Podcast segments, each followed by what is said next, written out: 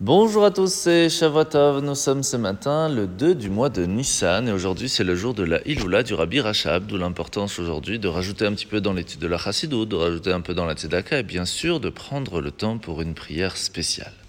Alors aujourd'hui, nous sommes dans le chapitre 39 où l'Admorazaken nous a expliqué que chaque fois que l'on fait une bonne action, que l'on étudie la Torah, cela nous permet pas seulement à la mitzvah elle-même, mais à nous aussi de s'élever dans les mondes supérieurs. Mais jusqu'à quel niveau, nous l'avions vu avant Shabbat, selon le degré de concentration et de compréhension. Il faut savoir que nous avons deux possibilités, deux choses qui vont nous aider à s'élever. La première, c'est l'amour que nous allons ressentir, et la deuxième, la crainte.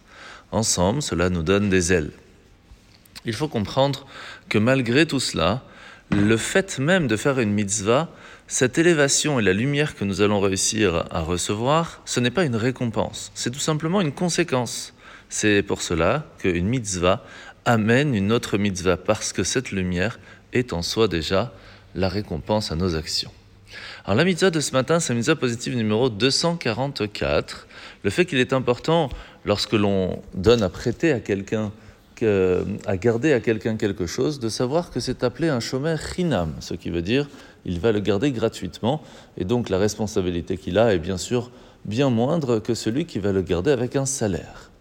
La paracha de la semaine, c'est parachat Metzora. Aujourd'hui, nous allons apprendre, après qu'une personne a déjà eu la lèpre, comment est-ce qu'il devra se purifier, comme par exemple se tremper complètement dans un mikvé.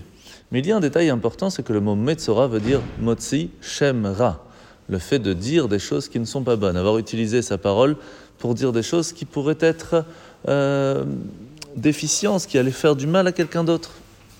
Alors comment neutraliser cette énergie négative? Eh bien tout simplement en faisant l'inverse. Lorsque nous allons utiliser notre parole pour étudier la Torah, pour dire des bonnes choses, eh bien dans ce cas-là, cette énergie positive va transformer ce qui n'était pas positif.